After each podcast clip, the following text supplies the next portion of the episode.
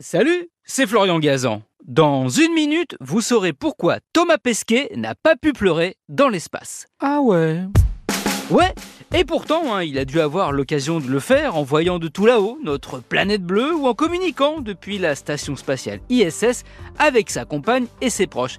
Mais s'il ne l'a pas fait, c'est parce que c'est très déconseillé, car pleurer dans l'espace, eh ben ça fait mal. Ouais. Ouais, et on le sait depuis la mésaventure de l'astronaute Andrew Fustel.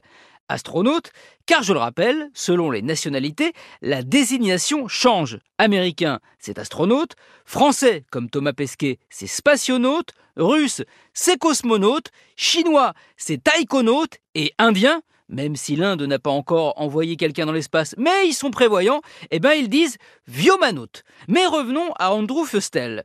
Nous sommes donc en 2001 quand il se lance dans une marche spatiale de 7 heures pour aller raccorder des câbles sur la partie américaine de la station spatiale internationale. En pleine action, il reçoit soudain dans les yeux du liquide antibué destiné à la visière de son casque. Manque de chance, une goutte atterrit par accident dans son œil droit.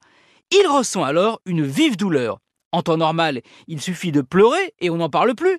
Sauf que là, ben, aucune larme ne sort. Ah ouais? Ouais, la faute à la gravité. Sur Terre, les larmes coulent sur nos joues parce qu'elles sont attirées par la force de gravité, donc vers le bas. En revanche, en apesanteur, bien, les choses s'inversent. Au lieu de s'échapper, le liquide s'accumule autour des yeux. Au bout d'un moment, ce trop-plein de larmes commence à piquer sévère. Ce pauvre Andrew a donc été obligé de se frotter la tête contre une partie en mousse à l'intérieur du casque pour calmer la douleur. Petit détail amusant, si l'astronaute avait résisté assez longtemps au picotement, les larmes stockées autour de ses yeux auraient fini par former une boule assez grosse pour, et c'est là que c'est drôle, pour flotter.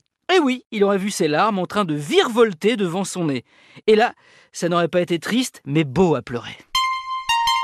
Merci d'avoir écouté cet épisode de Huawei.